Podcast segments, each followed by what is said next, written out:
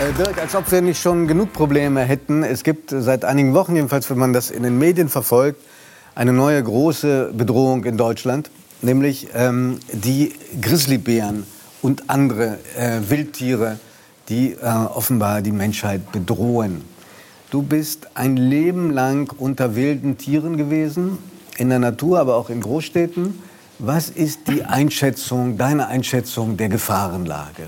Also es ist ganz fürchterlich. Ich traue mich auch kaum noch vor die Tür in Deutschland, weil ja überall Bären und Wölfe lauern, äh, die nichts anderes im Sinn haben, als Menschen zu fressen. Also äh, das ist schon ein ganz erstaunliches Phänomen. Ich habe tatsächlich ja den größten Teil meines Erwachsenenlebens mit wilden Tieren verbracht in Ländern, in denen die zu Hause sind. Und die Menschen, die Tür an Baum mit wilden Tieren leben, ihr Leben lang, sind erstaunlich unaufgeregt. Und ich kenne tatsächlich kein anderes Land, das so hysterisch auf wilde Tiere reagiert. Und ich frage mich seit Jahren, warum? Es ist in Deutschland noch niemals ein Mensch von einem Wolf auch nur verletzt worden. Aber von Rindern schon, von Schweinen, von Hunden, von Wespen, von herabfallenden Ästen. Äh, es ist sogar durch eine kuriose Geschichte mal ein Mensch von einer Giraffe getötet worden. Aber niemand will all diese Dinge beseitigen. Naja, äh, Aber bei wilden Tieren, bei Bären und Wölfen rasten wir aus. Darf ich mal versuchen, gegenzuhalten? Ja? Nun ist der Wald etwas, was die Deutschen sehr lieben. Ja? Und die Vorstellung nach dem, was da in Südtirol passiert ist, im Trentino, ähm, dass da man spazieren geht oder joggt und wird äh, von einem Bären angefallen und der ist tot anschließend, das ist nicht so irre heimelig und gemütlich.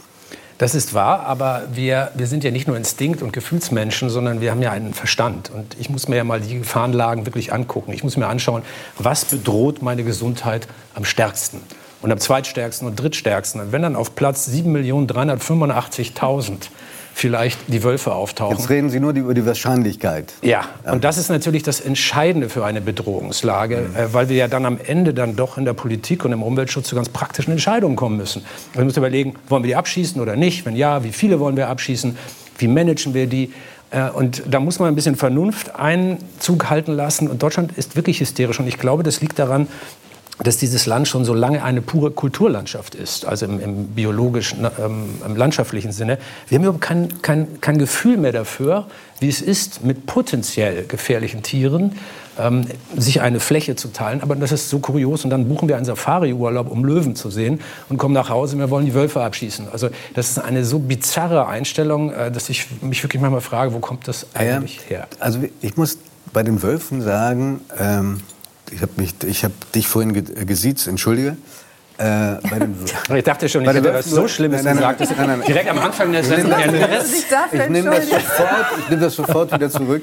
Also ist es richtig, ich habe auch noch keinen Fall, äh, von keinem Fall erfahren, dass da jemand von Wölfen äh, äh zerrissen worden ist, äh, gerissen worden ist hier in, in Norddeutschland. Aber ähm, rede mal mit Schäfern oder rede mal oh, mit Bauern ja. Die, ja, über die, die Schäden, die die verursachen. Wie das ist, wenn du morgens aufstehst und dein Vieh ist tot. Da haben wir leicht reden. Ja, da haben wir leicht reden, aber die Frage ist hier nicht, es gibt ja, ähm, ist das möglich oder nicht? Es gibt ja viele Länder, die Wölfe und Hirten haben. Ähm, und es gibt ein Land, das dieses Problem offenbar nicht lösen kann. Und das ist Deutschland. Und da frage ich mich, warum.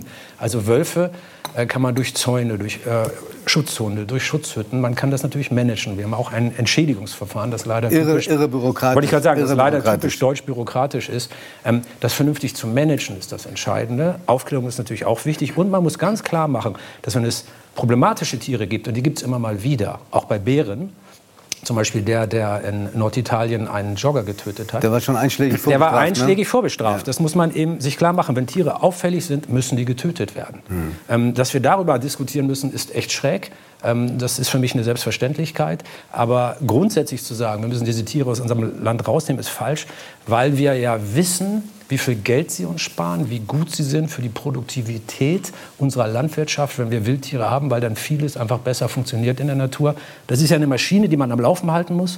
Und wenn bestimmte Bauteile fehlen, weil man sie rausgenommen hat, dann stottert diese Maschine und die Produktivität sinkt. Also Wölfe sind am Ende ein gutes Geschäft für uns alle. Dirk, 120, äh, mindestens 120 Länder hast du bereist, viele Begegnungen mit äh, sehr spannenden Menschen und mit gefährlichen Tieren. Eine Begegnung war mit einem Grizzlybär. Ja. Ähm, wer, äh, kannst du die uns ein bisschen schildern? wir waren in Alaska, da gibt es eine sehr abgelegene Gegend. Äh, da kann man nur mit dem Helikopter hinfliegen und da steht eine Hütte und da fliegt man halt hin, wenn man Grizzlies aus nächster Nähe filmen will. Wir haben in der Hütte übernachtet, alle zusammen, das Team, und ich musste morgens pinkeln und verlasse die Hütte und komme zurück und da steht dann an der Eingangstür ein Bär, ein wirklich großer Grizzly und versucht gerade die Tür so einzudrücken. Ähm, und ich kann durch die Glasscheibe sehen, wie das ganze Team auf der anderen Seite gegen die Tür drückt und zuhält. Äh, Guck mal, wir haben zufällig ist ah, ja, das zugespielt ja, worden. deshalb gibt es dieses Bild auch von innen und von Sind außen. Sind Sie dann noch pinkeln gegangen? Das war beim Pinkeln quasi, diese Perspektive. Aber wow. Und dann drehte der Bär sich halt um und stellte fest, ich komme da nicht rein. Ich war nur mal kurz draußen, während die anderen Frühstück machen. Jetzt komme ich nicht mehr rein. Und dann kam der Bär zurück und das Interessante an solchen Situationen, da Sie der Spalt war schon offen. Ja, der Spalt war schon offen. Bären sind halt sehr klug und neugierig und potenziell gefährlich und dann kommt er immer näher und dann fragt man sich, okay, ich bin ein Eiszapfen, ich bewege mich nicht. Wie viele Meter waren das jetzt? Abstand? Zweieinhalb. Zweieinhalb, okay. Zweieinhalb Meter. Das ist schon gemütlich. Also und ich stehe da mit einem Kollegen, wie man an dem Schatten äh, äh, sieht. Und wir filmen beide ganz entspannt mit dem Handy. Also das, nachher äh, werden die Knie weich. Nachher werden die Knie weich. Der, das Erstaunlichste, ja, für den, für den Helden nicht geklappt. Aber für mich das Erstaunlichste an dieser Geschichte ist, dass man zu zweit zum Pinkeln geht und ja. dann auch noch mit Handy. Ja, äh, naja, das Handy hast du natürlich immer dabei, Warum? Warum? Äh, weil man immer was filmen kann, wie okay. das ja belegt. Und ja, wir waren beide zum Pinkeln draußen, aber wir waren nicht zusammen an einem Baum. Okay.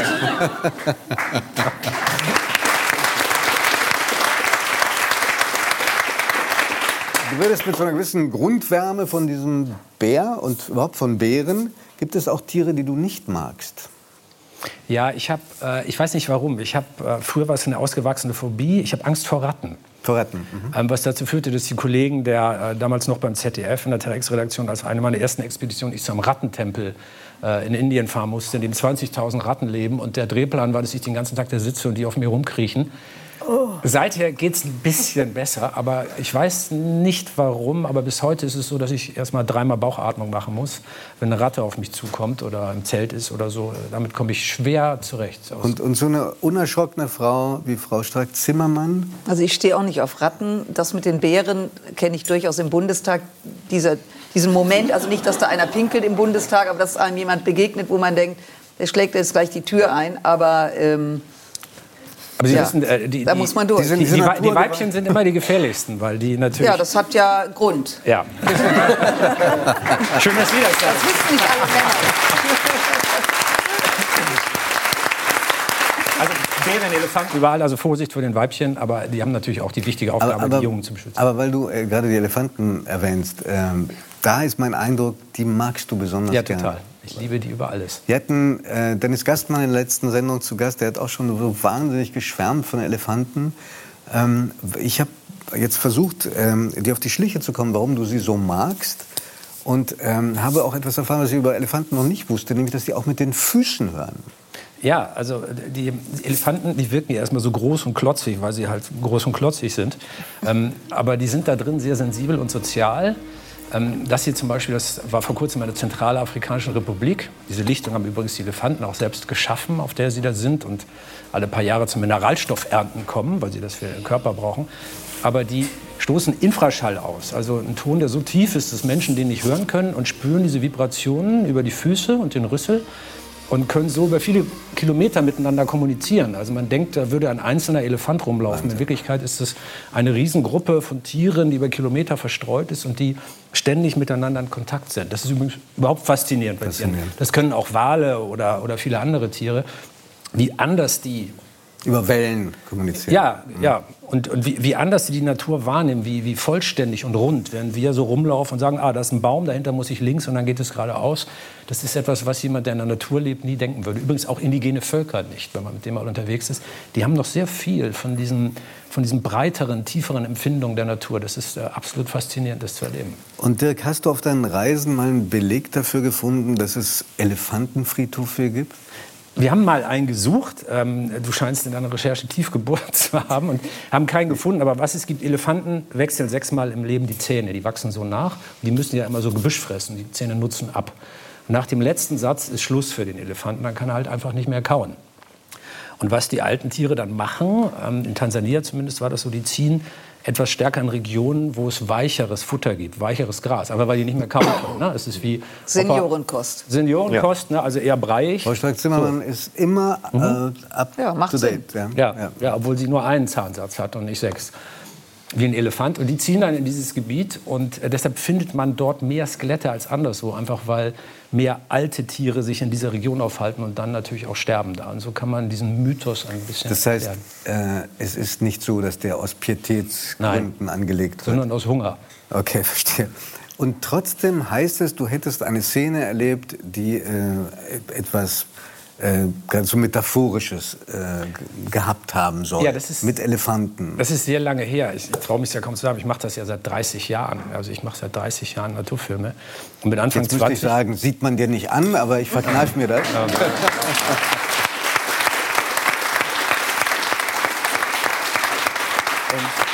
Und ich wusste über Sozialverhalten noch nicht so viel. Und, und die Verhaltensbiologie war vor 30 Jahren auch noch anders als heute. Stimmt. Und wir standen da an so einem Elefantenskelett. Und dann kam aus der Ferne, sah man eine Herde heranziehen. Und dann mussten wir uns irgendwann zurückziehen. Und dann hielt diese Elefantenherde an an den Elefantenknochen.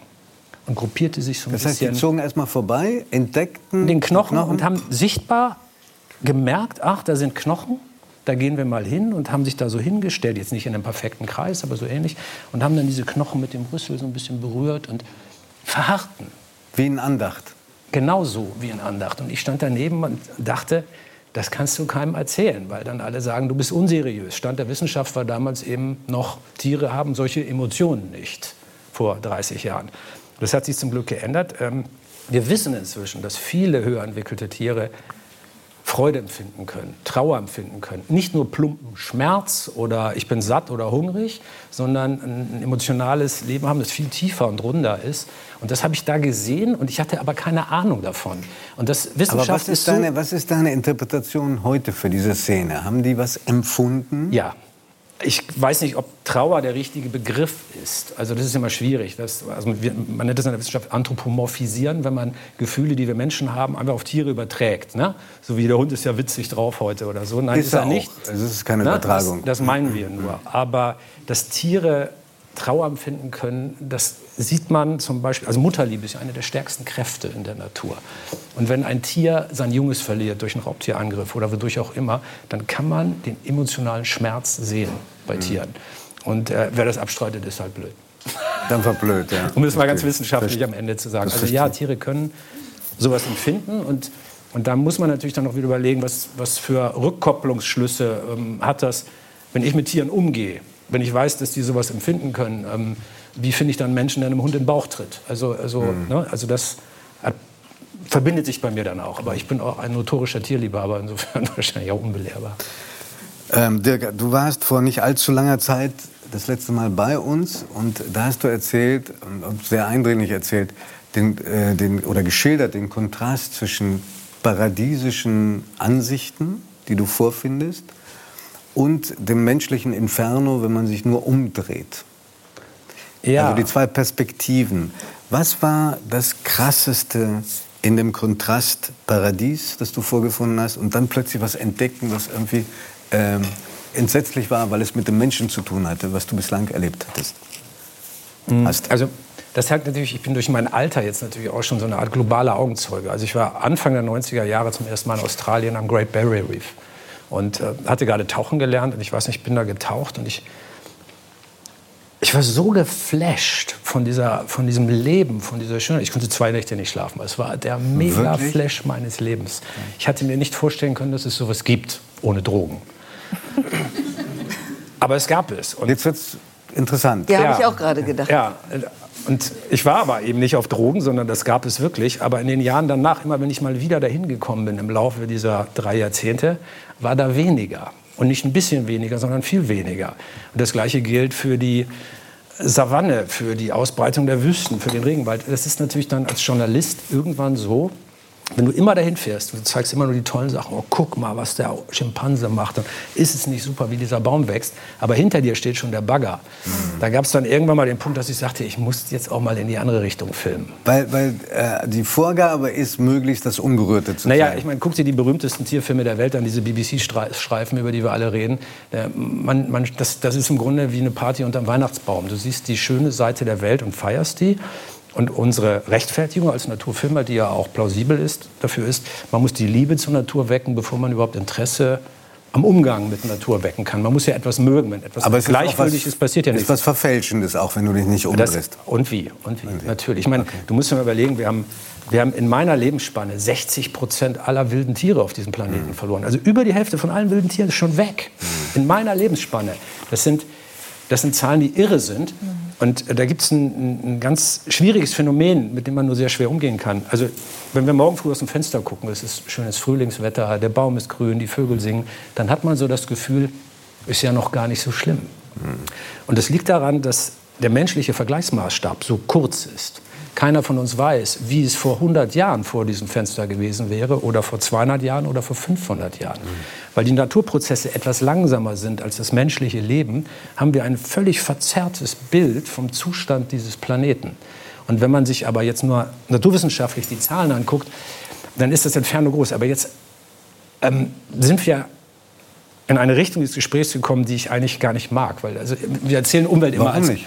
weil wir Umwelt immer als Katastrophenerzählung erzählen und, und, und Naturschutz, okay, dann wir jetzt und Naturschutz immer so als verzicht und mhm. schlecht und wir müssen was verbieten und das darf man nicht mehr und und die Wahrheit ist ja eine andere. Also, also wir müssten ja eigentlich diese Schönheit nutzen, um zu erzählen, was wir gewinnen können, was viel größer ist. Also die Chancen äh, von Umweltschutz und von einem klugen, modernen, auch technologisch modernen Umgang mit Natur sind so viel größer.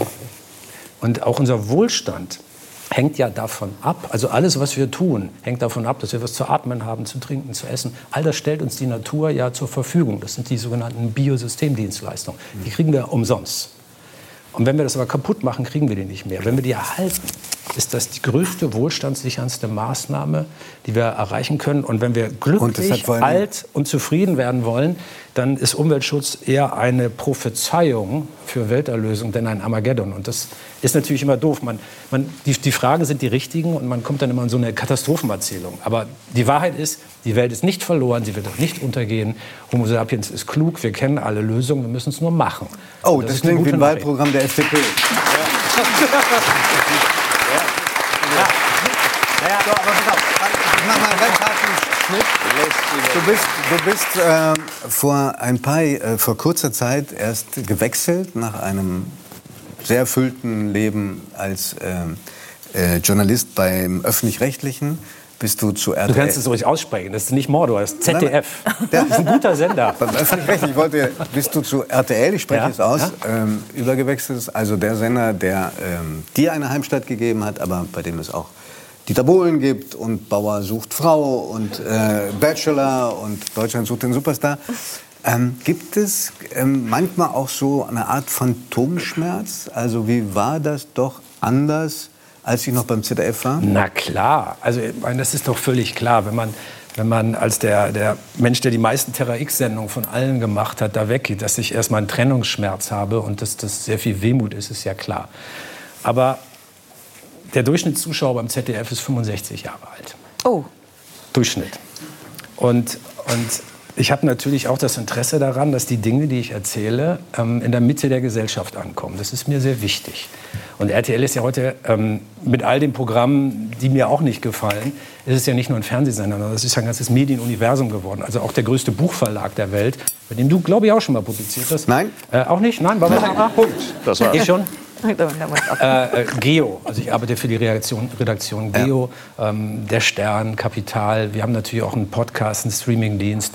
Ähm, das ist ein ganzes Medienuniversum und da kann ich als Geo-Journalist, als Naturjournalist viel mehr machen als nur Fernsehen. Und am Samstag die große Samstagabend-Show ja. heißt auch Geo-Show. Sonja Zietlow aus dem Dschungelcamp, um diesem Bruch noch äh, eine kleine... Ich, ich wollte nicht so deutlich werden, ja. aber Sonja Zietlow ist auch dabei.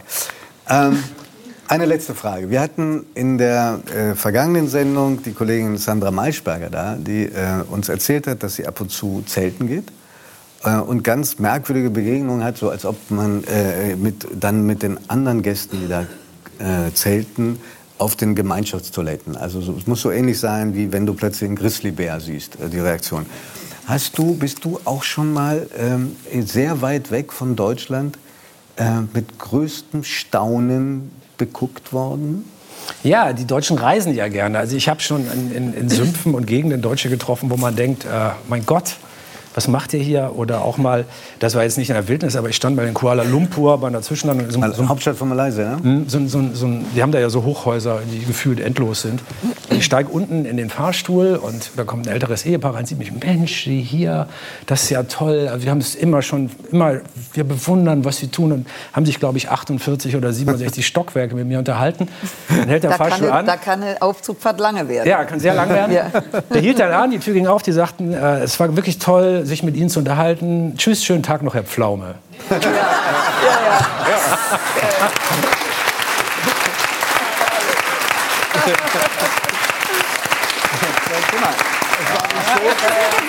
Also, so furchtbar weit liegt er nicht auseinander. Ja, tatsächlich, ich weiß gar nicht, was war. Irgendein Journalist hätte mal geschrieben, ich glaube, um mich zu beleidigen, ich würde aussehen wie Kai Pflaume mit, äh, mit Geländereifen. Und, aber ich weiß nicht, ob das nett ja nicht. Dirk, also ich bin sicher, wir werden noch weiter im, ins Gespräch kommen. Es gibt ja auch noch hochpolitische Themen, die wir nachher noch ansprechen mit Frau Strack-Zimmermann. Ich bedanke mich erstmal sehr. Es ist immer eine Freude, wenn Sie da sind.